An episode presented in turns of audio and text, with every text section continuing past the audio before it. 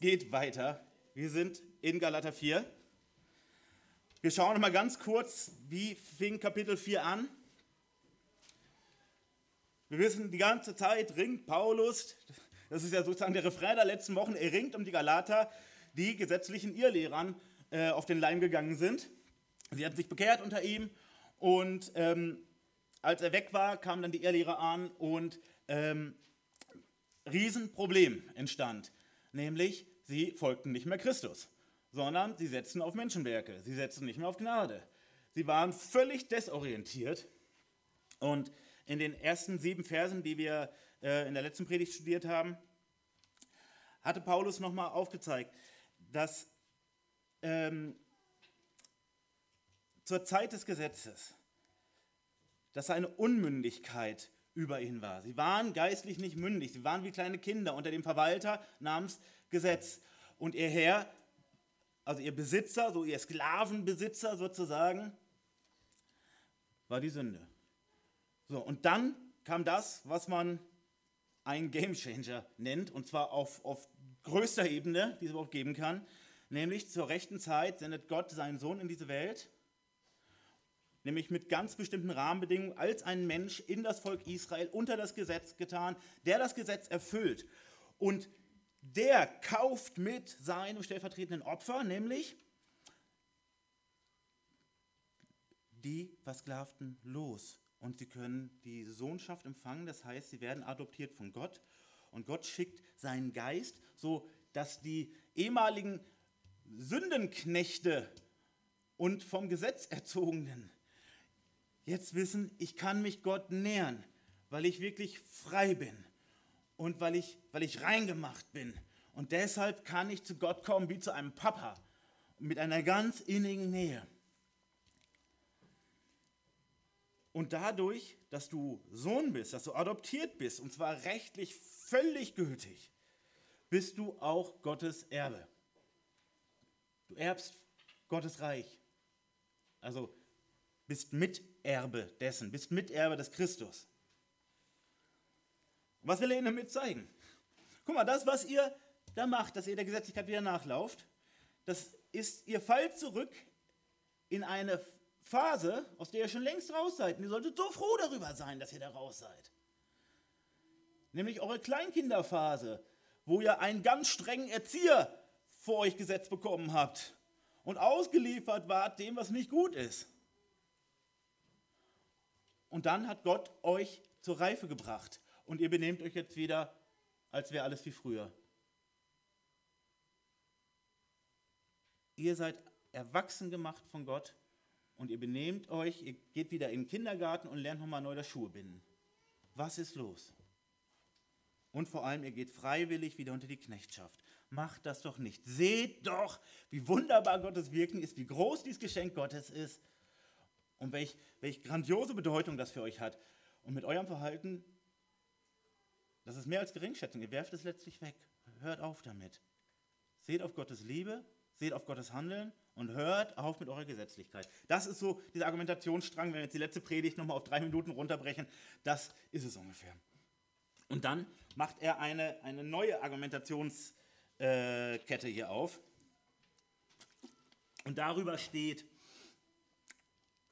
die Beziehung zwischen dem, dem Paulus und seiner Geschichte mit den Galatern. Also Beziehung Paulus und Galater. Er, wie wir gleich sehen werden, als Glaubensvater und ein Stück weit identifiziert er sich so als Glaubensmutter, ähm, der erneut Geburtswehen leidet. Keine Sorge, Paulus, äh, Paulus gendert nicht und er ist auch kein Transapostel oder irgendwas, was man sich heute so zusammenbraut. Nein, sondern er zeigt einfach nur auf, dass er wie wie eine ganze Elternschaft sich verbunden fühlt mit denen, die er zum Glauben geführt hat. Und er zeigt nochmal auf, wie war es damals, was hat Gott getan und wie ist jetzt. Und er zeigt nochmal auf, wie, wie war unsere Beziehung zueinander eins und wie ist sie jetzt. Und wer ist an meine Stelle letztlich getreten? Also an, an die Stelle eures vertrauensvollen geistlichen Vorbilds und Beraters. Und Vorsicht vor denen, die an diese Stelle getreten sind. Und ganz am Schluss, und da haben wir im Prinzip schon den ganzen Text einmal ganz schnell zusammengefasst, da steht so ein großes Seufzen. Das ist nicht hoffnungslos, aber äh, ich verrate euch jetzt als erstes den letzten Punkt, wir machen es heute mal andersrum. Zum Schluss hört man wirklich raus den verzweifelten Apostel. Er hat nicht hoffnungslos, er hat nicht aufgegeben, der argumentiert immer, immer weiter und zeigt es von allen Seiten auf. Aber er ist wirklich ein Stück verzweifelt, das sehen wir hier. Lass mich einmal beten und dann können wir sofort einsteigen in unseren Text. Also ab Vers 8, ihr habt das auf dem Gottesdienstzettel, lass uns einmal mit Gott sprechen. Herr Jesus Christus, wir, wir danken dir wie, darüber, wie der Paulus um die Galater ringt, ähm, weil er sie wirklich liebt. Und deshalb sagt er ihnen auch so klare Worte. Und Herr, bitte lass uns auch solche Ermahner und Ratgeber sein. Und bitte stell liebe und ernsthafte und gewissenhafte Geschwister um uns, die uns auch korrigieren und ermahnen und wie der Paulus mal so richtig durchschütteln, wo es nötig ist, Herr, damit wir verstehen, was dein Wille ist und wo wir auf wirklich falschen und krummen, gefährlichen Wegen sind, Herr.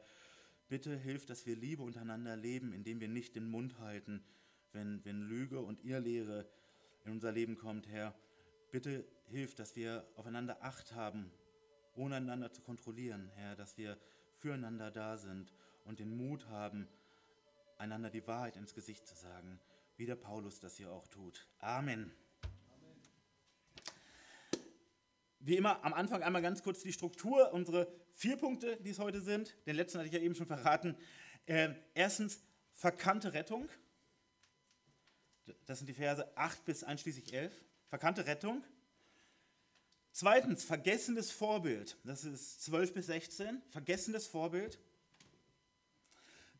Drittens, Schlechter Eifer, 17 und 18.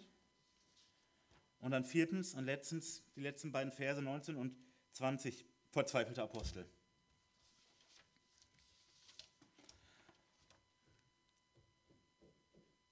Kommen wir zum, zum Auftakt. Und wir, nochmal, wir haben hier wirklich nochmal einen, ähm, den Beginn eines wirklich neuen Abschnitts. Deshalb ist es auch ein, ein, eine neue Predigt. Es ist keine einfache Fortführung sozusagen ein Zwischenpunkt, den er vorher gemacht hat, wo er aufgezeigt hat, also bist du kein Knecht mehr, sondern Sohn, bist du aber Sohn, so bist du auch Erbe durch Gott. So. Und dann schreibt er, damals aber, als ihr Gott nicht kanntet, dientet ihr denen, die von Natur nicht Götter sind. Jetzt aber, da ihr Gott erkannt habt, ja vielmehr von Gott erkannt seid, wieso wendet ihr euch wiederum den schwachen und armseligen Grundsätzen zu, denen ihr von neuem dienen wollt? Ihr beachtet Tage und Monate und Zeiten und Jahre. Ich fürchte um euch, dass ich am Ende vergeblich um euch gearbeitet habe.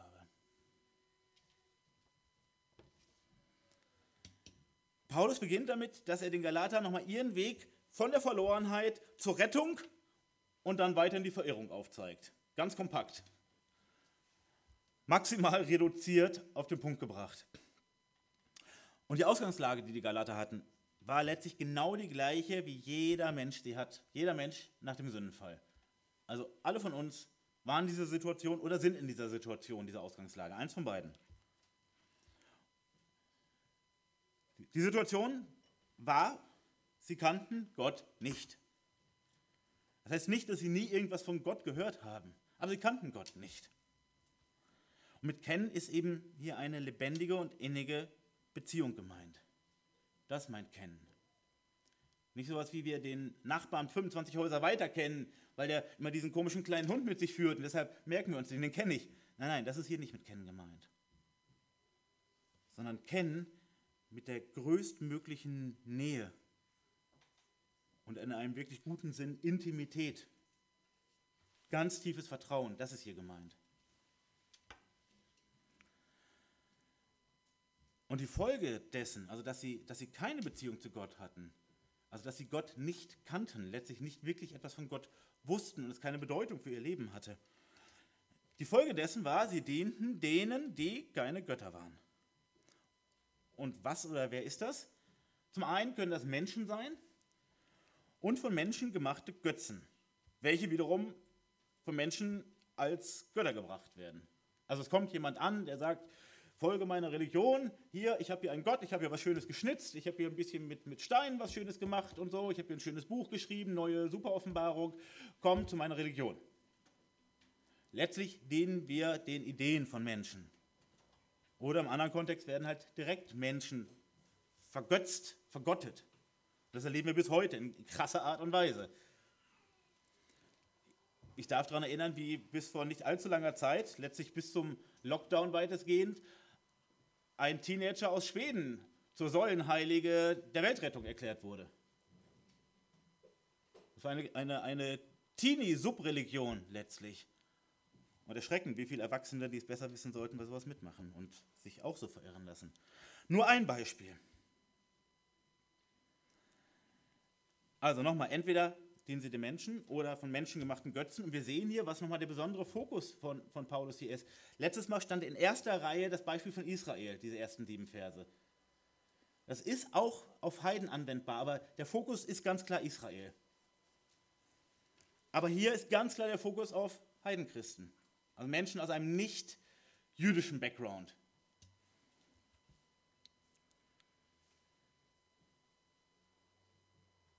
Aber diejenigen, denen sie gefolgt sind, also sowohl die Menschen als auch diese menschlichen Konzepten, Ideen, Religionen, Philosophien und so weiter, das waren Fake Facts. Korrekter gesagt, es waren Lügen. Die taugen nichts. Und die Bibel spricht da die ganze Zeit von. Ich will uns mal drei Beispiele ähm, benennen, die genau äh, dieses Problem aufzeigen. Jesaja 42, Vers 17. Er sollen zurückweichen und tief beschämt werden, die auf Götzen vertrauen und zu gegossenen Bildern sagen, ihr seid unsere Götter. Das ist genau das, was Paulus hier meint. Jesaja 42, Vers 17. Ihr seid unsere Götter. Oder Jeremia 16, Vers 20. Wie kann ein Mensch sich selbst Götter machen? Das sind ja gar keine Götter. Ganz genau. Kein Mensch kann einen Gott erschaffen. Aber darauf basiert Religion. Und selbst christliche Religion basiert darauf. Warum? Es wird nicht der Gott der Bibel ähm, angebetet und ihm gedient, sondern mein Fantasiegott. Also, wir hatten das Beispiel eben der, der Klima-Jesus. Oder der Vater der Gendergerechtigkeit oder so ein Quatsch. So, das ist kein Gott. Das sind menschengemachte Götzen, die überhaupt keine Hoffnung in sich tragen, nichts können. Es lohnt sich mal nachzulesen, wie Elia das so wirklich deutlich gemacht hat, was diese Götzen taugen und auch diese Götzenpriester. Und ich meine nicht sein finaler Umgang mit ihnen, sondern wie er einfach aufzeigt, guck mal, die können überhaupt gar nichts. Worauf wartet ihr noch? Was, was ist hier los? Das ist alles tot. Und ein letztes Beispiel, Apostelgeschichte 19, Vers 26. Und ihr seht und hört, dass dieser Paulus nicht allein in Ephesus, sondern fast in ganz Asien eine große Menge überredet und umgestimmt hat, indem er sagt, dass es keine Götter gäbe, die mit Händen gemacht werden. Ganz genau, was mit Händen gemacht ist, das ist kein Gott. Das dürfen wir nicht anbeten, das ist falsch. Das ist ein Irrweg. Also, das war aber die Situation der Galater und das war letztlich auch unsere Situation. Sie waren verloren und hatten den Platz, der, äh, Gott gehört in ihrem Leben, den hatten sie vergeben an Lügner und Lügenwerk. So muss man das ganz klar benennen. Und das hatten wir auch. Vielleicht war es bei uns, wie ich eben schon meinte, so christlich-religiös. Liberal-religiös, gesetzlich-religiös, es kommt aufs Gleiche hinaus. Das eine sieht ein bisschen frommer aus, das andere sieht ein bisschen bunter aus, aber es ist im Endeffekt das gleiche falsche Prinzip und vor allem die gleiche Zielrichtung, Katastrophe. Aber vielleicht waren wir auch so esoterisch spirituell unterwegs. Dankeschön. Haben uns mit Heilsteinen und Erdenergien und sowas beschäftigt. Ich habe in den letzten Tagen zwei E-Mails aus solcher Richtung bekommen, und zwar von Menschen, die sich als Christen verstehen und aber genau in diesem Bereich unterwegs sind. Galater, was ist los? Oder wenn nicht esoterisch spirituell, wenn nicht, wenn nicht christlich religiös, dann vielleicht politisch philosophisch. Das war das, wo ich unterwegs war. Und ihr wisst, wie es bei euch war. Aber es ist immer das gleiche Prinzip. Wie gesagt, die einen sind vielleicht jeden Sonntag in irgendeine Gemeinde gegangen, aber sie waren wirklich nur religiös, waren angepasst. Und die anderen sind ich auf irgendwelche Demos gerannt und habe mich da mit irgendwem geprügelt und die anderen machen irgendwelche Meditationszirkel unter der alten Eiche oder so äh, und, und, und fokussieren die Erdenergie oder so. Genau, aber es ist genau das Gleiche. Egal wie sympathisch oder unsympathisch dieses eine oder andere Bild für mich ist, geistlich ist es das gleiche Riesenproblem. Und auch bei den Galatern. Und wie auch die Galater dienten wir diesen Ideen und zugleich waren wir drin auch gefangen, verstrickt, verwoben. Wir hingen da drin, weil das hing zusammen mit unserer Identität, mit unserem Welterklärungsmodell, mit dem Sinn unseres Lebens, mit unserer Selbstrechtfertigung, mit all diesen Aspekten. Das heißt, das kannst du nicht einfach sagen, naja, wahrscheinlich stimmt es doch nicht. Ist mir gestern Abend aufgefallen und jetzt werfe ich es über Bord. Da kann ich auch so manches Lied von singen. Ich kann das nicht alles aufgeben, das bin, doch, das bin doch ich und da muss doch noch genug Gutes drin sein und, und, und, und, und. Und so falsch war es doch alles nicht. Ja, verstrickt, gefangen. Und ich kann mich gut erinnern, und das darf ich einmal kurz äh, auch so weitergeben. Ich da, kann mich gut erinnern, wie meine Gottessuche begann. Äh, mir ging es seelisch ziemlich schlecht. Ich war, pff, ja, ich würde sagen, ich war ziemlich down, ich war ziemlich fertig mit der Welt.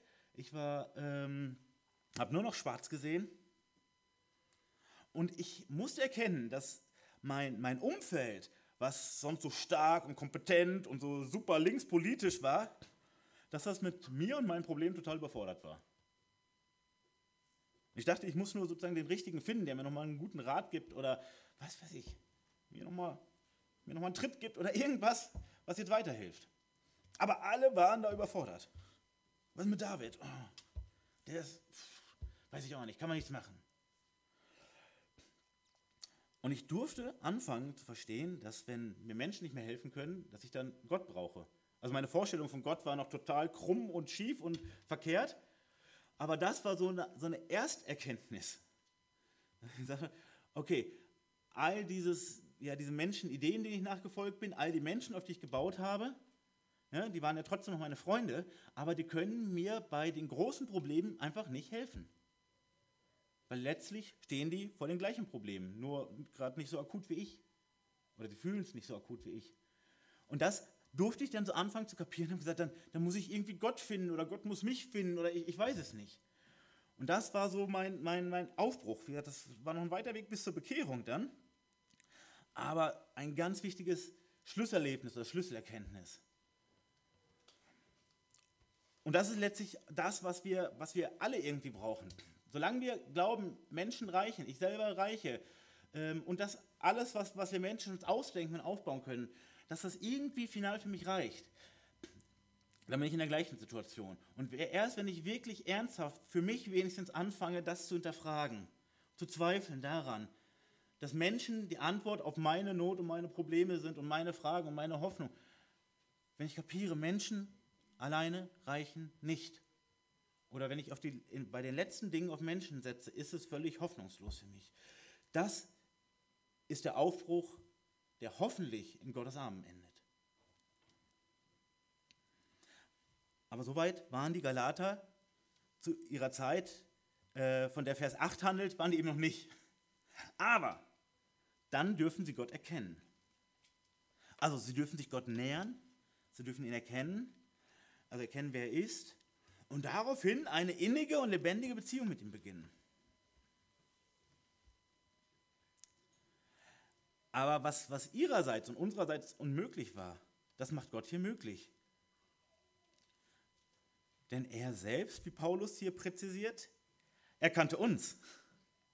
Er kannte die Galater und er kannte uns. Wir wurden von Gott erkannt.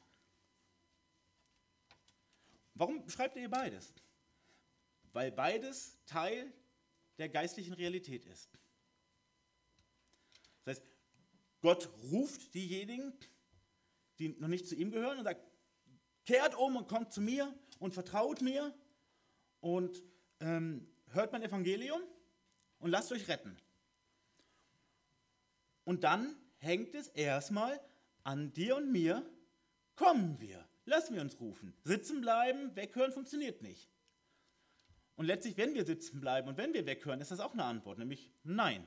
Es gibt nur Ja oder Nein bei so einem Ruf. Und wahrscheinlich haben die meisten von uns, die gerettet wurden, mehrmals diesen Ruf gehört. Nicht nur einmal und sind dann sofort aufgesprungen, sondern es brauchte eine ganze Zeit. Aber wir müssen handeln. Und zum anderen macht Gott klar, ohne mich hättest du gar nicht zu mir kommen können. Ja, ich will dich ganz bewusst, also ich, ich will dir nicht das Hirn waschen, ich will dich nicht unter den Arm klemmen, ich, ich kidnappe dich nicht geistlich. Ich möchte, dass du bereit wirst zu kommen.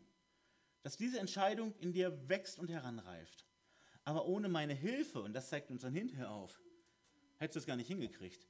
Weil wenn ich nicht schon an dir gewirkt hätte, wenn ich dir nicht sozusagen schon, schon ähm, die Hände zur Leiter gehalten hätte, dich, dich angeschoben hätte oder wie auch immer man solche, solche Bilder versucht, wärst du gar nicht in Bewegung gekommen.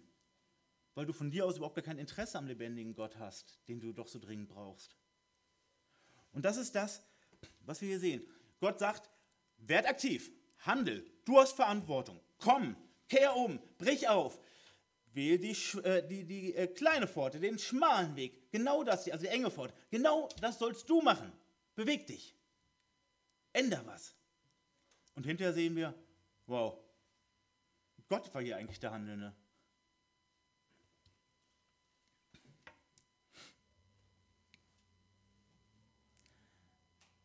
Letztlich ist Gott zu uns gekommen und nicht umgekehrt.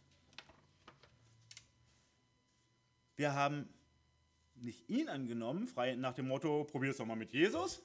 Ich nehme ein bisschen Gott an, ein bisschen Jesus an. Nein, er hat uns angenommen.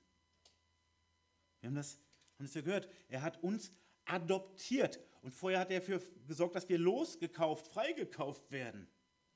Also wer ist hier der Handelnde? Und das ist wichtig.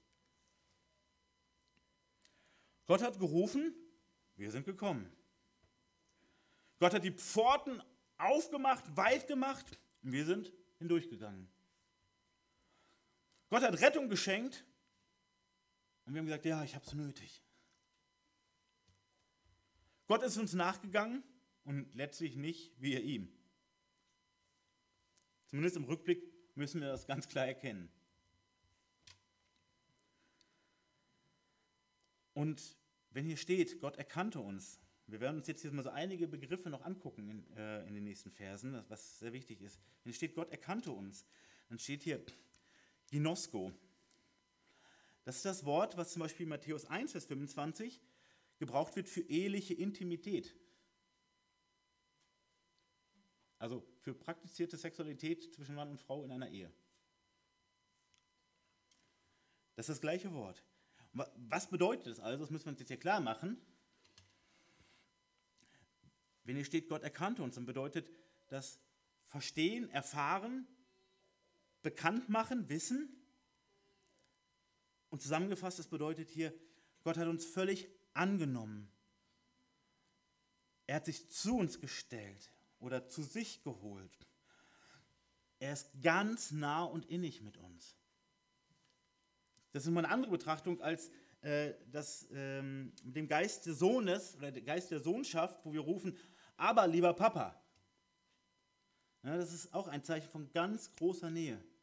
Und dieser Begriff steht auch für ganz große innige Nähe, ganz tiefes Vertrauen. Deshalb verstehen wir auch, warum das zum Beispiel Matthäus 1 in so einem Zusammenhang benutzt wird. Es steht für eine Beziehung, die sehr exklusiv ist. Also wie eine äh, Beziehung, in einer, also einer, einer Ehe, ist ja auch absolut exklusiv. Ich habe nur den einen Partner und mein Partner hat auch nur einen Partner, nämlich mich. Und Sexualität gehört eben nur in diesem Rahmen nach der Bibel. Und deshalb wird der Begriff auch dort benutzt. Also wenn wir lesen, Gott erkannte uns, dann spricht das dafür, dass wir eine, eine einmalige Beziehung durch Gott bekommen haben mit Gott. Von, von einmaliger Nähe und Intimität, von einmaligem Vertrauen, von einem, einem Schutzraum auch. Das ist hier gemeint. Ja, und was machen jetzt die Galater? Also er zeigt ihnen auf, guck mal, da wart ihr und Gott handelt und, und ja, macht euch frei, rettet euch, kommt euch nah. Und letztlich kommt ihr euch näher sogar, als, als euer Ehepartner euch jemals ist, weil er euer Herz jederzeit kennt. Ja, was machen die Galater? Sie wenden sich wieder um zu den schwachen und armseligen Grundsätzen der Welt. Das steht hier. Und auch hier müssen wir uns die Begriffe nochmal angucken. Denn die machen nochmal klar, wie, ja, welche, welche Akzente Paulus hier setzt. Wenn hier steht, ihr wendet euch wieder um, dann ist das der Begriff, der in der Bibel gebraucht wird für Bekehrung. Also ihr bekehrt euch weg von Gott. Bekehrt euch hin zur Welt wieder. Also eine, eine Anti-Bekehrung, äh, äh, geistlich richtig formuliert. Und da sehen wir, er, er macht hier deutlich, das ist keine Kleinigkeit. Das ist ein ganz krasser, gefährlicher Schritt. Und wenn wir gleich seine Verzweiflung hier schon einmal aufblitzen sehen am Ende dieses ersten Abschnitts, dann können wir das umso mehr verstehen. Wenn ein Mensch sich bekehrt zu Gott oder sich bekehren darf, um es hier korrekt zu sagen, sich bekehren darf, dann ändert sich sein ganzes Leben. Nicht alles ist, ähm, ist dann in Ordnung an den äußeren Dingen. Ja, wir haben noch unsere Probleme, wir haben noch unsere Baustellen.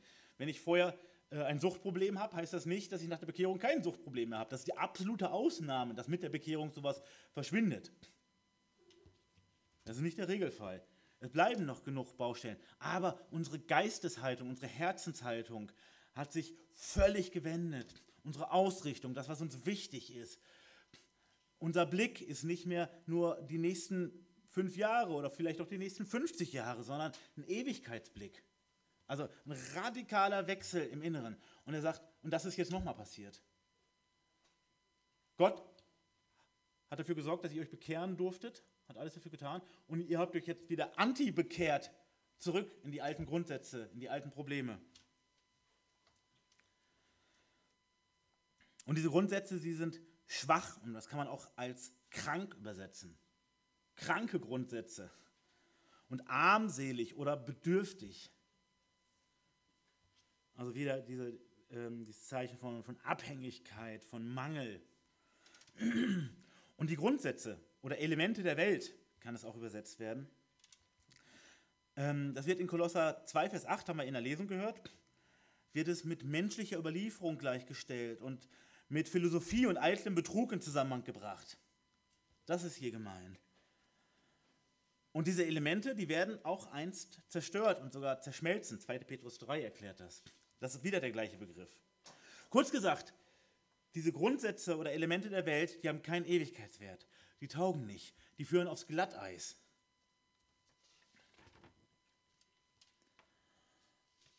Und das ist es, dem die Galater und dem auch wir von neuem dienen, wenn wir in die Gesetzlichkeit kippen. Ja, und woran ist das erkennbar?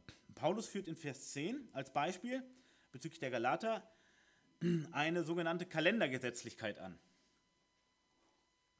Als ein Aspekt ihres gesetzlichen Irrweges. Und auch hier müssen wir uns kurz einmal die Begriffe anschauen und klären, was meint er damit. Sein Leser war klar, was er damit meint, und vielleicht nicht automatisch. Wenn ihr schreibt, äh, ihr achtet auf Tage, dann ist vor allem der Sabbat gemeint. Also der Sabbat als ähm, Pflichtfeiertag jede Woche wo nicht gearbeitet werden darf, wo ähm, das Leben extrem eingeschränkt ist. Und das ist eine, eine geistliche Pflicht im jüdischen Kontext erstmal. Kommen wir gleich noch weiter zu. Sabbat. Dann Monate, möglicherweise, Arnold Fruchtenbaum äh, vermutet, das Neumondfest und Zeiten, insgesamt der jüdische Festkalender des Jahres. Den haben wir uns ja schon ein paar Mal betrachtet. Ähm, Dort wird gern und, und viel gefeiert und zwar auch in einem ähm, religiösen Kontext. Und die Jahre. Und da haben wir das, das Sabbatjahr, das Jubeljahr. Auch das haben wir schon mehrfach betrachtet. Das Problem war nicht, dass sie diese Feiertage feierten.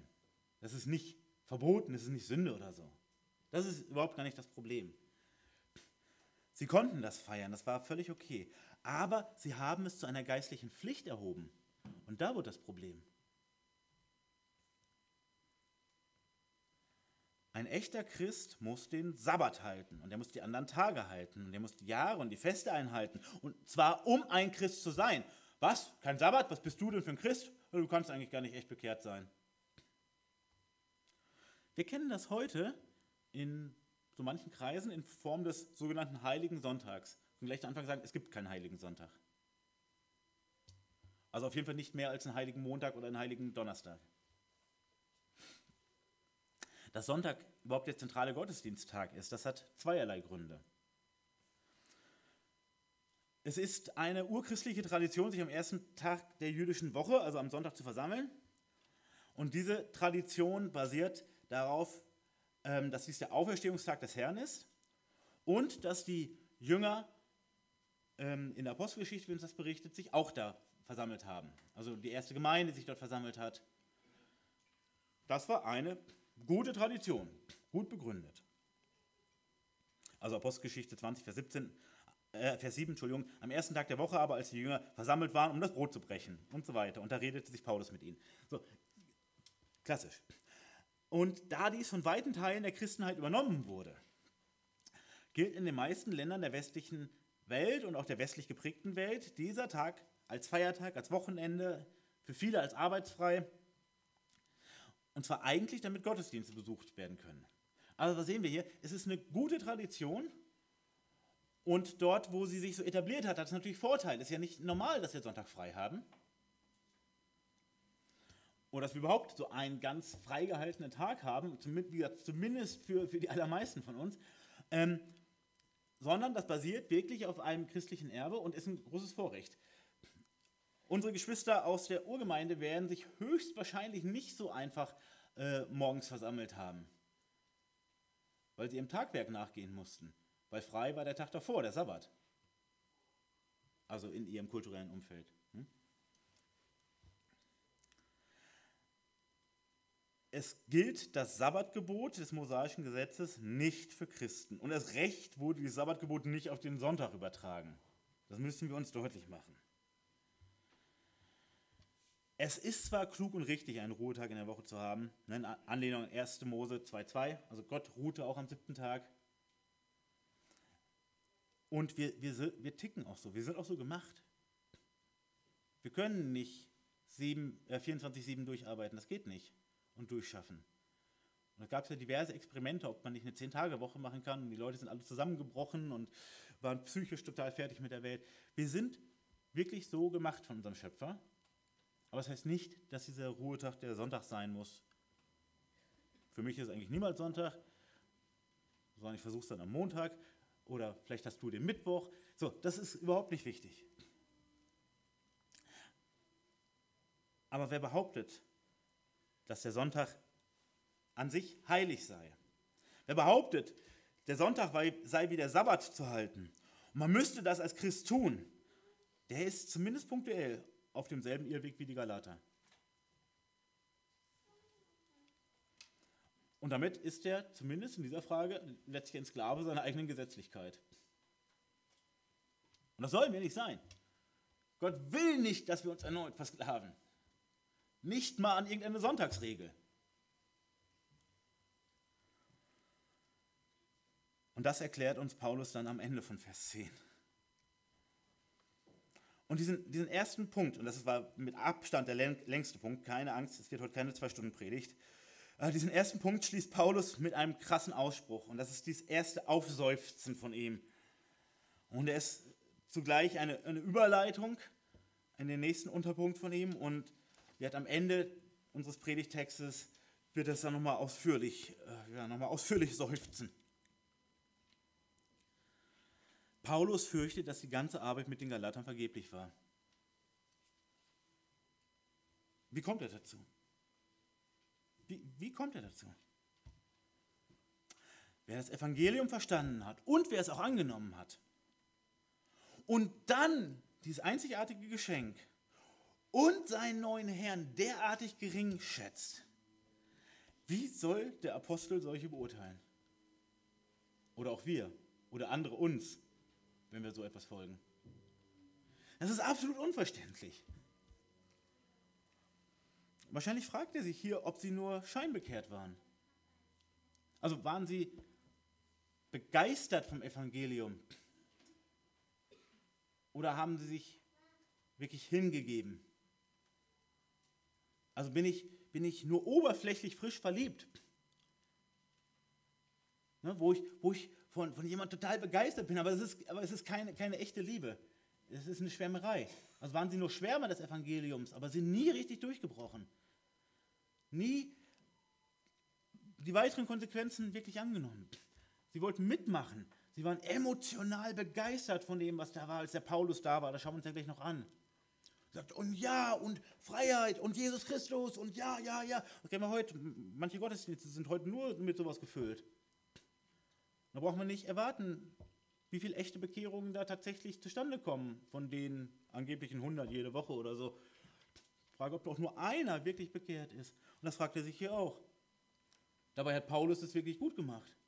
Da dürfen wir von ausgehen, auch wie er das hier gleich berichtet. Aber er fragt sich, haben sie es echt angenommen oder sah es nur so echt aus für mich? Und es ist ja tatsächlich sehr schwer verständlich, wie man Gottes Licht freiwillig wieder tauscht gegen Dunkelheit von menschlich-religiöser Knechtschaft. Es ist eigentlich völlig unverständlich. Aber vielleicht kennen wir das von uns selber, wo wir Wege gehen und hinterher, wenn wir wirklich mal anfangen zu reflektieren, sagen, es war so ein Schwachsinn, was ich da gemacht habe, was für einen Weg ich da gegangen bin. Das war, war, war so widersprüchlich, wenn ich es jetzt betrachte. Ich kann mich nicht mehr selber verstehen. Und Paulus hofft darauf, dass die Galater auch noch zu diesem Punkt kommen. Wo sagen, wie, wie, konnten wir nur so, so einen Quatsch machen? Den größten Schatz aufgeben für Knechtschaft und Sklaverei und Angst und Unsicherheit und Verlorenheit. Wir kommen zu zweitens, vergessenes Vorbild. Und jetzt geht es Paulus hier nochmal ganz besonders darum, wie, wie die Beziehung war zwischen ihm und den Galatern und wie sie jetzt ist, wie sich das krass verändert hat. Vergessenes Vorbild. Verse 12 bis 16, ich lese einmal. Werdet doch wie ich, denn ich bin wie ihr. Ich bitte euch, ihr Brüder, ihr habt mir nicht zuleide getan. Ihr wisst aber, dass ich euch in Schwachheit des Fleisches zum ersten Mal das Evangelium verkündigt habe. Und meine Anfechtung in meinem Fleisch habt ihr nicht verachtet oder gar verabscheut, sondern wie ein Engel Gottes nannte mich auf, wie Christus Jesus. Was war denn eure Glückseligkeit? Denn ich gebe euch das Zeugnis, dass ihr, wenn möglich, eure Augen ausgerissen und mir gegeben hättet. Bin ich also euer Feind geworden, weil ich euch die Wahrheit sage? Ja, er weist auf ihre, ihre krass entgegengesetzte Haltung ihm gegenüber hin. Was war er denn? Er war ihr, ihr Glaubensvater. Er war ihr Geburtshelfer und ihr wichtigstes geistliches Vorbild. Und nein, es geht hier nicht um irgendeinen Menschenkult. Und trotzdem ist es immer eine große Herausforderung, da eine gute Balance zu wahren. Er, er wollte keine, keine Gemeinde von Paulinern ins Leben rufen. Und das sagt er auch in, in anderen Briefen ganz klar, dass er überhaupt von diesen ganzen Parteiungen nichts hält und dass das Gott und Christus verunehrt. Aber die Bibel macht auch klar, wir brauchen eben diejenigen, die uns Gottes Wort bringen. Und die sollen wir hochschätzen. Lies mal Hebräer 13. Wir sollen ihren Weg nachahmen, wo er gut ist. Und wir brauchen Vorbilder. Ein Großteil der Narrativtexte der Bibel, da geht es um geistliche Vorbilder und geistliche Antivorbilder. Ganz, ganz wichtig. Brauchen wir. Wir kippen dann ganz schnell zur Menschenverehrung, zur Vergötzung, zur Parteiung oder sonst was. Aber das, da dürfen wir ziemlich sicher sein, war hier nicht der Fall. Es war eine gute, gesunde Beziehung, so wie es sein muss. Und vielleicht erinnert ihr euch noch, wer, wer euch das Evangelium verkündet hat, also wer es euch erklärt hat, wer vielleicht auch euer geistlicher Geburtshelfer war. Vielleicht gab es da jemand. Das ist nicht immer so oder nicht immer bewusst. Aber bei so manchen ist es ganz sicher so. Dass es, vielleicht war es auch ein Pastor, vielleicht war es jemand aus dem Hauskreis, ein Verwandter oder, oder, oder.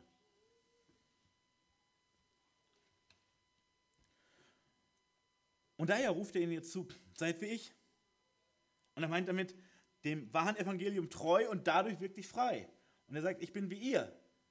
Das heißt, ich bin nicht fehlerlos. Und, und Paulus war, war der, der Streiter der Gesetzlichkeit. Er war die Ein-Mann-Armee gegen die Christen. Er weiß genau, wovon er redet und wie er aufs Gesetz vertraut hat.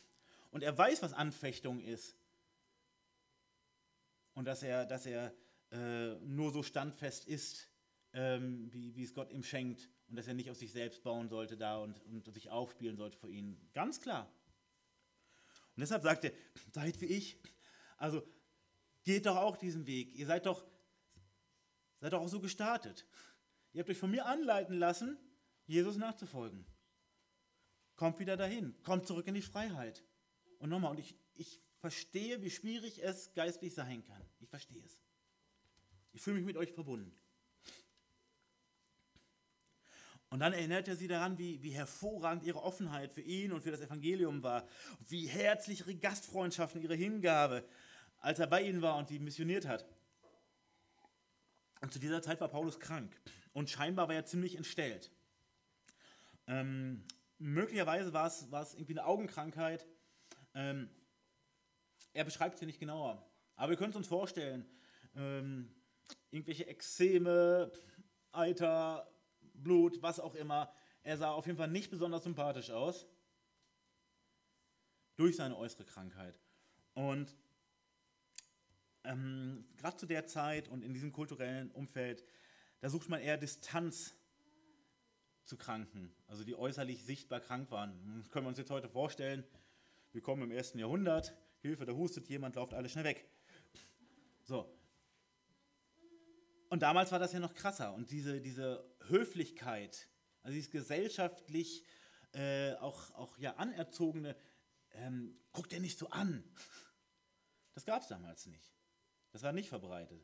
Das war, guck mal, ein Krüppel. Guck mal, der hat Ausschlag, Igitt. So, das war eher ein normaler Umgang. Und deshalb konnte Paulus letztlich auch erwarten, dass die Galater ähnlich mit ihm umgehen. Ähm, weil er kam ja erst, um das Evangelium zu verkünden. Es waren ja auch keine, keine, keine Geschwister da. Aber trotzdem, sie nahmen ihn total herzlich auf. Und er sagt, wie, wie ein Engel. Also ganz im Sinne des damals noch unverfassten Hebräer 13, Vers 2, vernachlässigt nicht die Gastfreundschaft, denn durch sie haben etliche ohne ihr Wissen Engel beherbergt. Und er sagt, oder wie Christus selbst habt ihr mich aufgenommen. Also so, so herzlich, so, so offen. Wow. Also ein ganz starkes Zeugnis für die Galater und davon gibt es nicht besonders viel im Galaterbrief, muss man sagen. Und er sagt, ihr Galater, ihr hättet euch damals für mich ein Auge ausgerissen. So waren wir miteinander verbunden, so nah waren wir uns. Aber jetzt, jetzt stehen sie ihm feindselig gegenüber. Durch die Lügen der Ehelehrer wurden sie vom Evangelium abgetrennt und von den Boten des Evangeliums wurden sie auch abgetrennt. Die, die ihn trotz Krankheit und Entstellung und trotz seiner Botschaft, und wir erinnern uns, das ist eine Botschaft, die wirklich keinem Mensch schmeichelt. Ne? Das Evangelium schmeichelt niemand von uns. Und wenn wir das mal geglaubt haben, haben wir nicht richtig zugehört oder es nicht verstanden. Trotz alledem haben sie ihn als Apostel so herzlich und begeistert aufgenommen. Aber jetzt sehen sie ihn als Gegner. Warum? Ganz einfach, weil er die Wahrheit sagt. Das führt er ja auch an. Das ist eine rhetorische Frage. Sie sind jetzt seine Gegner, er ist jetzt ihr Feind, weil er die Wahrheit spricht und sie die Wahrheit verlassen haben. Nochmal, Paulus meint nicht, dass er selbst die Quelle der Wahrheit ist. Er glaubt nicht, dass er ohne Fehl ist. Und das ist die absolut richtige Haltung, die jeder braucht, der die Wahrheit eben auch in so krass unbequeme Situationen hineinsagt. Wir sind genauso fehlbar, wir können genauso fallen aber es ändert nichts an dem riesengroßen Problem, an der Dramatik, an der Katastrophe. Ja, grundsätzlich machen Boten der Wahrheit sich unbeliebt. Das ist ganz normal. Wer von uns dem Missionsbefehl folgt und das Evangelium anderen erklärt, der wird das regelmäßig erfahren. Dass Leute, wenn wir ihnen das erklären, sagen, endlich vielen Dank, das ist das Beste, was ich gehört habe, wird sehr dünn gesät sein, wenn wir es denn überhaupt jemals erleben, sondern eher Ablehnung, Aggression, Sport, Wut, Flucht vielleicht. So, das ist eher so die Normalität. Aber leider ist das heute auch unter Christen so, oder vielleicht auch besonders heute so, dass Boten der Wahrheit ziemlich unbeliebt sind. Wer zum Beispiel ihr Lehre benennt oder sogar ihr Lehrer benennt. Und wer das korrekt beurteilt, der gilt ganz schnell als Hardliner, als Fundamentalist, als lieblos. Wie gerne wird heute doch von unterschiedlicher Erkenntnis gesprochen. Erkenntnis ist ja eh Stückwerk. Hm, das ist ein ganz beliebter Satz. Können wir immer rufen, Kontext, bitte, Kontext. Und jeder, der echt und falsch unterscheidet, der Wahrheit und Lüge unterscheidet, der um verirrte und verführte Geschwister ringt, der ist unbequem und intolerant. Das ist auf jeden Fall eine ziemlich deutliche Tendenz. Und während man noch vor einigen Jahren gesagt hat, ob es denn so war, kann ich im Rückblick so nicht beurteilen. Naja, das ist so typisch in so hiesigen neoevangelikalen Gemeinden, ne? bestimmte große Gemeindebünde ähm, aus hiesigem Umfeld. Ist ja kein Problem, zum Beispiel in der russlanddeutschen Gemeindelandschaft. Sagen, also ich weiß nicht, wie es vor 10 oder 20 Jahren war, aber heute hundertprozentig. Hundertprozentig. Genau das gleiche Problem. Als besonders fromm gilt man oft, wenn man den anderen stehen lässt mit dem, was er sagt und glaubt und macht, sich nicht einmischt, wird aus frommen Kreisen, ähm, die ich persönlich äh, also, oder menschlich betrachte auch gerne mag, wurde mir in der Vergangenheit gesagt, als ich hingewiesen habe auf eine, eine krasse, krasse Verstrickung von Gemeinde mit ihr Lehre, problematischer Bibelschule und so weiter. Auch jeder schaue auf sich selbst. Soll ich meines Bruders Hüter sein? Ja, sollst du. Schau nicht nur auf dich selber. Ja, schau erstmal auf deine eigenen Fehler, auf deine eigenen Baustellen, aber lass den Bruder, lass deine Schwester eben nicht weiter in die Irre laufen, weil das ist wirklich lieblos. Das ist die krasseste Lieblosigkeit, die wir machen können. Wenn wir wissen, jemand ist wirklich verirrt, verwirrt in einem geistlich wichtigen Sinne, dann nicht zu sagen, nicht zu machen, uns wegzuducken, in unserer Harmoniesuppe noch mal ein bisschen rumzuköcheln, das ist feige und lieblos, das ist richtig ungeistlich. Und ja, wir können auch lieblos sein, während wir die Wahrheit sagen, das können wir auch. Indem wir es nur hart und von oben und völlig ohne Empathie machen, wo wir den anderen fertig machen wollen und aufzeigen, wie, wie toll und fromm und richtig wir sind, ja, das können wir auch falsch machen. Aber nochmal den Mund zu halten, wo die anderen auf dem Weg sind, weg von Gott, das steht uns nicht zu, das sind unsere Geschwister und Gott stellt uns zusammen.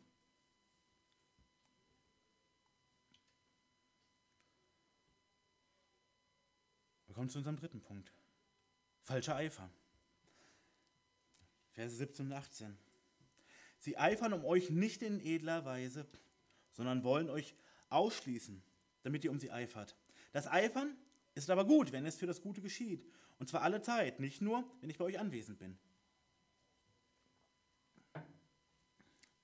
Während Paulus um sie geeifert hat, das haben wir ja gesehen, ne? also, und er war krank, es ging ihm wirklich dreckig und trotzdem hat er sich um sie gekümmert, geistlich, missionarisch.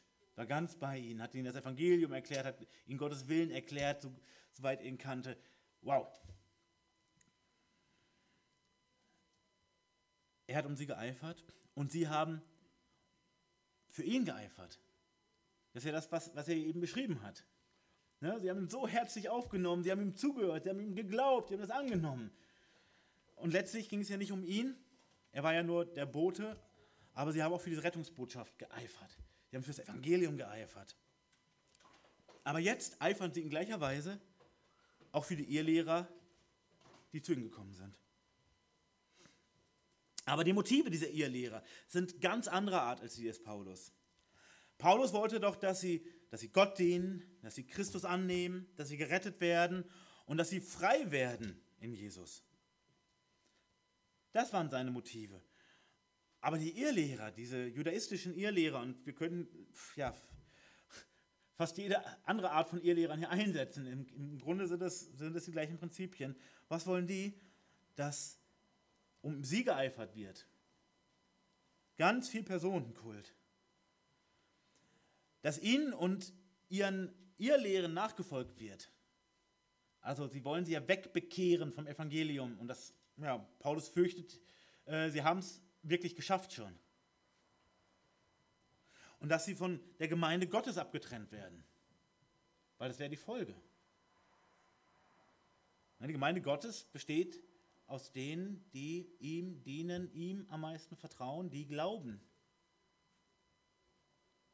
Und die Irrlehrer wollen, dass sie, also die Galater oder wer auch immer, sich erneut knechten lässt. Also, dass wir uns abarbeiten, dass wir uns irgendwelchen menschlichen Regeln unterwerfen, irgendwelche Rituale, damit wir auch wirklich in den Himmel kommen. Na, noch die letzte Salbung, nochmal eine, eine Pflichtbeichte, irgendetwas. Na, nochmal Salzkristalle aufgestellt nochmal das gute ätherische Öl ein bisschen rumräuchern. Irgendwas. Nochmal ein paar CO2-Ablassbriefe kaufen. Irgendwas. Knechtschaft, Sklaverei. Ich muss machen, damit ich existieren darf. In Vers 18 macht der Paulus aber nochmal klar, Eifer ist erstmal grundsätzlich gut. Eifer selbst ist nicht böse. Eifer ist aber nur gut, wenn er, wenn für das Gute geeifert wird. Ja, gut, okay, Paulus, hätten wir uns ja auch denken können. Aber nein, das ist ein wichtiger Unterschied.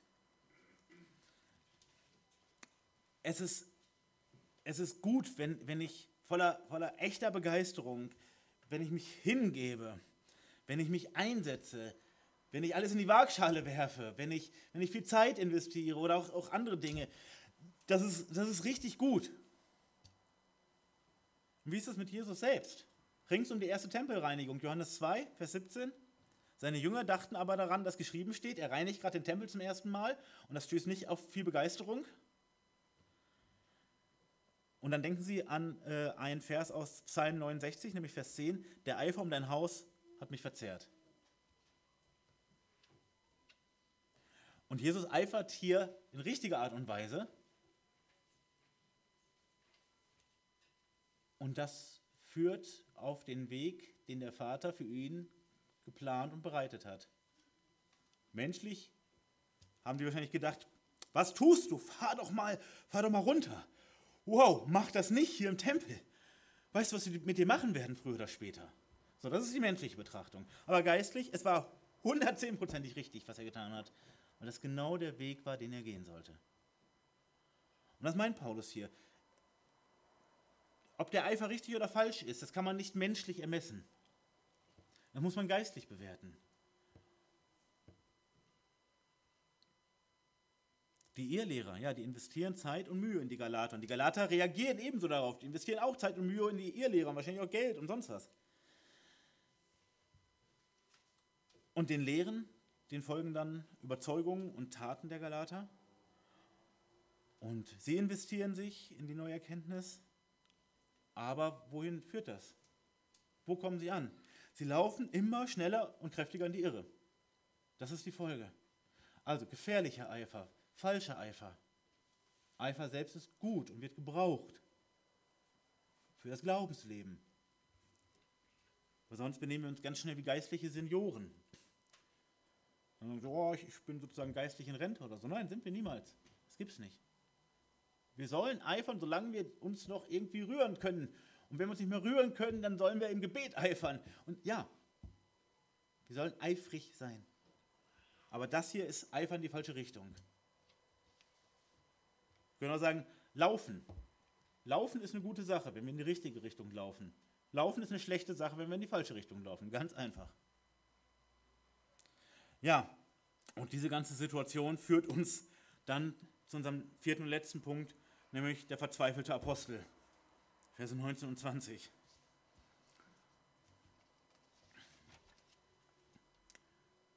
Und da schreibt er, meine Kinder, um dich noch einmal Geburtswehen leide, bis Christus in euch Gestalt gewinnt. Wie gerne wollte ich jetzt bei euch sein und in einem anderen Ton zu euch reden, denn ich weiß nicht, woran ich mit euch bin. Er nennt die Galater hier seine Kinder.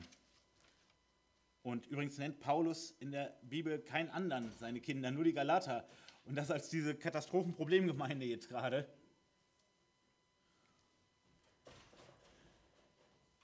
Und warum nennt er sie Kinder? Ja, weil er sie geistlich gezeugt hat. Das ist ein, ein korrekter Begriff hier. Es gibt eine jüdische Redewendung, Arnold Fruchtenbaum schreibt davon, die besagt, dass jemand, der dem Nachbarssohn die Schrift erklärt, so angesehen werden sollte, als habe ihn gezeugt. Also nochmal, jüdische Redewendung, wenn du deinem Nachbarssohn die Bibel erklärst, dann solltest du angesehen werden wie der Vater des Jungen. Und wahrscheinlich spielt Paulus auf diese Redewendung an. Und es ist ja mehr als nur eine Redewendung, sondern das ist der hohe Respekt vor, vor geistlichen Lehrern. Und im gleichen Satz vergleicht er sich dann ein Stück weit mit einer Mutter, denn er, er spricht von neun Geburtswehen, bis Christus in ihnen Gestalt annimmt. Und er meint damit, dass er erneut leidet, bis sie hoffentlich wieder so richtig im Leben sind. Sind geistlich nicht wirklich im Leben. Also hofft einfach, dass sie nicht tot sind. Wir würden vielleicht sagen, so, das ist eine Situation von geistlichem Koma.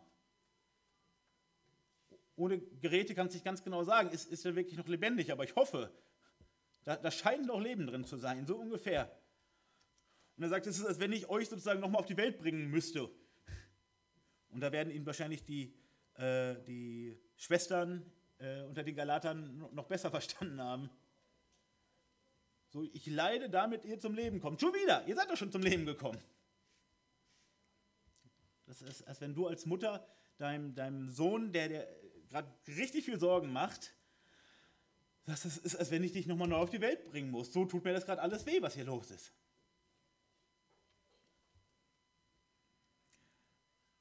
Also Paulus hat echte Not wegen ihnen. Und zwar, weil er sie liebt. Und weil er sie zurück zu Christus führen will und das auch, auch muss. Und da sehen wir, er, er kann nur versuchen, sie zu gewinnen. Das ist das geistliche Prinzip. Da sehen wir auch, dass alle Zwangsmissionen, die es mal irgendwie gab, nicht christlich war. Also, da meinten wahrscheinlich diejenigen, äh, das wäre christlich, aber faktisch betrachtet war es nicht christlich. Jemand unter Druck zu setzen, bekehr dich, bekehr dich. So, sonst hast du Hausarrest. So falsch und so dumm. Und das funktioniert nicht. Weil er könnte ja, er könnte ja versuchen, ein Druckszenario einfach nur aufzubauen. Aber so funktioniert es geistlich nicht. Auch nicht, um jemanden zurückzuführen. Es geht nur darüber, jemanden zu gewinnen. Und dazu braucht es auch mal sehr, sehr kräftige Worte. Ja, das ist wahr. Aber letztlich kann er sie nur gewinnen. Er kann nicht sagen, ich, ich mache euch alle nieder, wenn ihr jetzt nicht zurückkehrt. Kann er nicht. Er wird auch später nicht sagen, komm, sonst werdet ihr aus der Kirche ausgeschlossen. Das ist geistlicher Quatsch. Sondern, was kann er nur? Hoffen und aufzeigen und durchschütteln, mehr, mehr kann er nicht. Und deshalb macht ihn er so fertig. Und er kann sich auch nicht einfach aufgeben. Das geht auch nicht. Er hängt jetzt an denen, die er gezeugt hat.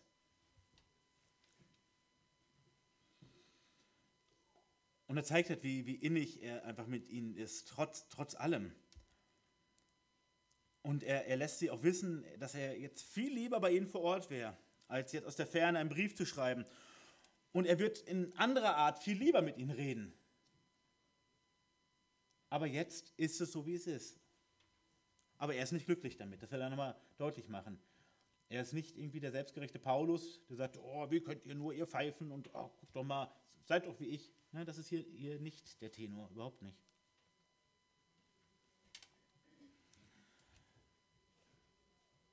Er ist tief verzweifelt, was sie betrifft. Er ist tief verzweifelt. Und hier knüpft er nochmal an seinen Ausspruch aus Vers 11 wieder an. War es alles umsonst, was ich bei euch gewirkt habe? Und endet diesen Abschnitt mit, ich weiß nicht, woran ich mit euch bin. Weiß es einfach nicht. Und wir, da haben wir den, den Koma-Patienten. So, ich, ich, ich weiß nicht. Seid ihr noch lebendig, nur stark beschädigt? Oder nicht? War das, war das hier alles nur eine Luftnummer mit euch? Ich hoffe nicht. Ich hoffe nicht.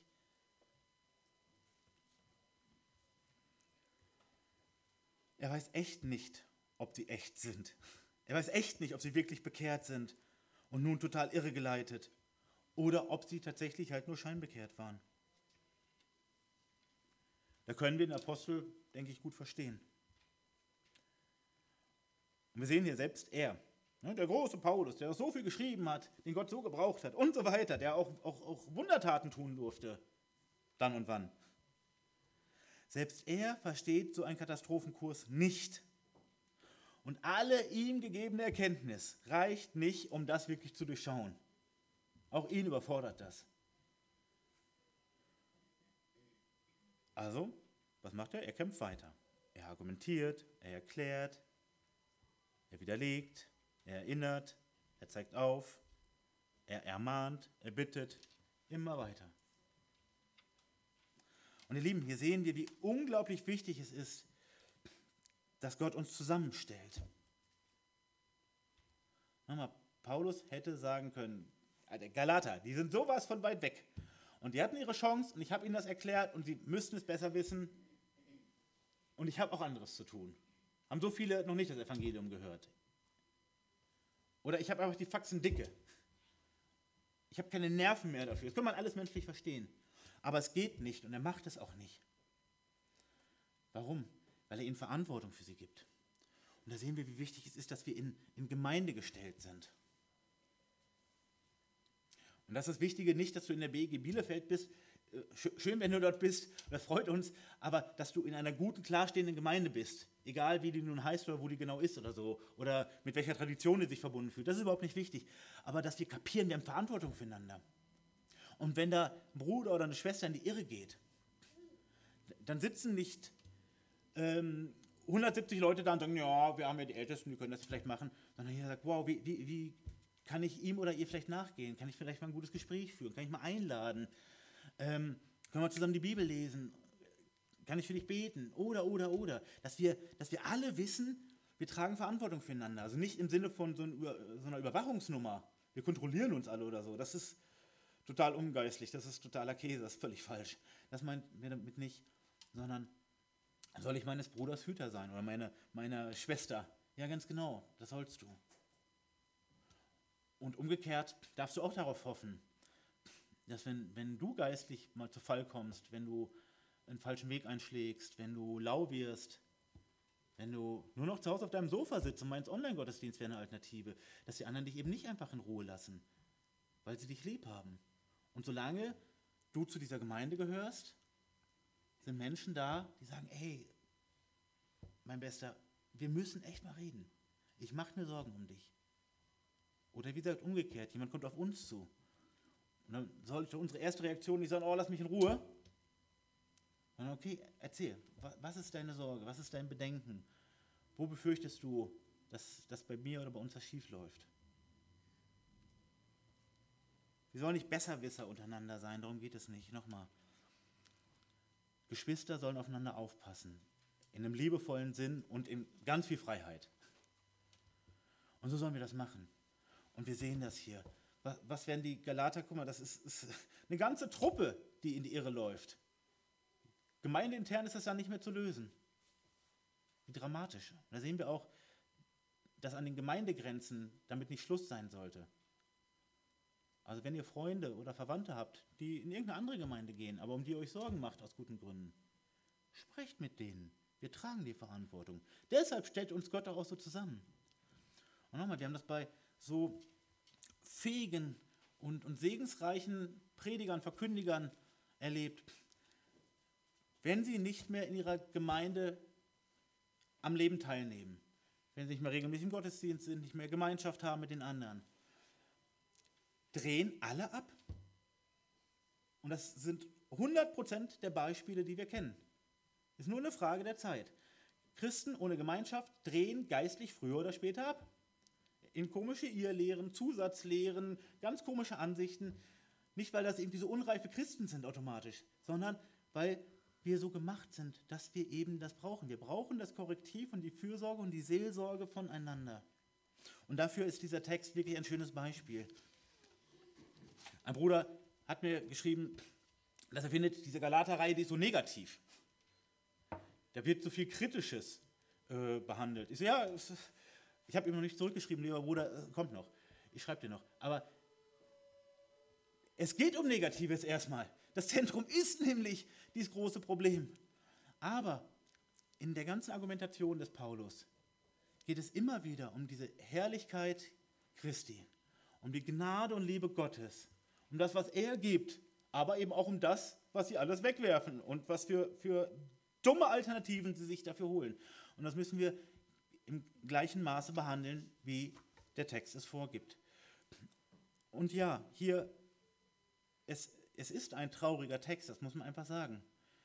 Diese kaputte Beziehung, weil sie sich haben verführen und verirren lassen, die Geringschätzung der Rettung, das Vertrauen auf die falschen Lehrer und die Verzweiflung des Apostels. Das ist nicht Sonnenschein. Hier steht nicht im Zentrum, wir blicken alle aufs Kreuz und liegen uns in den Armen. Das steht hier letztlich nicht. Aber nochmal, wir sehen daran, dass, dass der Paulus hier nicht aufgibt, wie wichtig diese Fürsorge untereinander ist, wie wichtig die Gemeinschaft ist, die Verantwortung füreinander, der Dienst aneinander. Und ihr Lieben, dafür brauchen wir uns. Dafür müssen wir uns auch ins Gesicht gucken können und uns mal zusammensetzen. Wie gut, dass Gott das so macht. Gut, dass wir einander haben. Amen.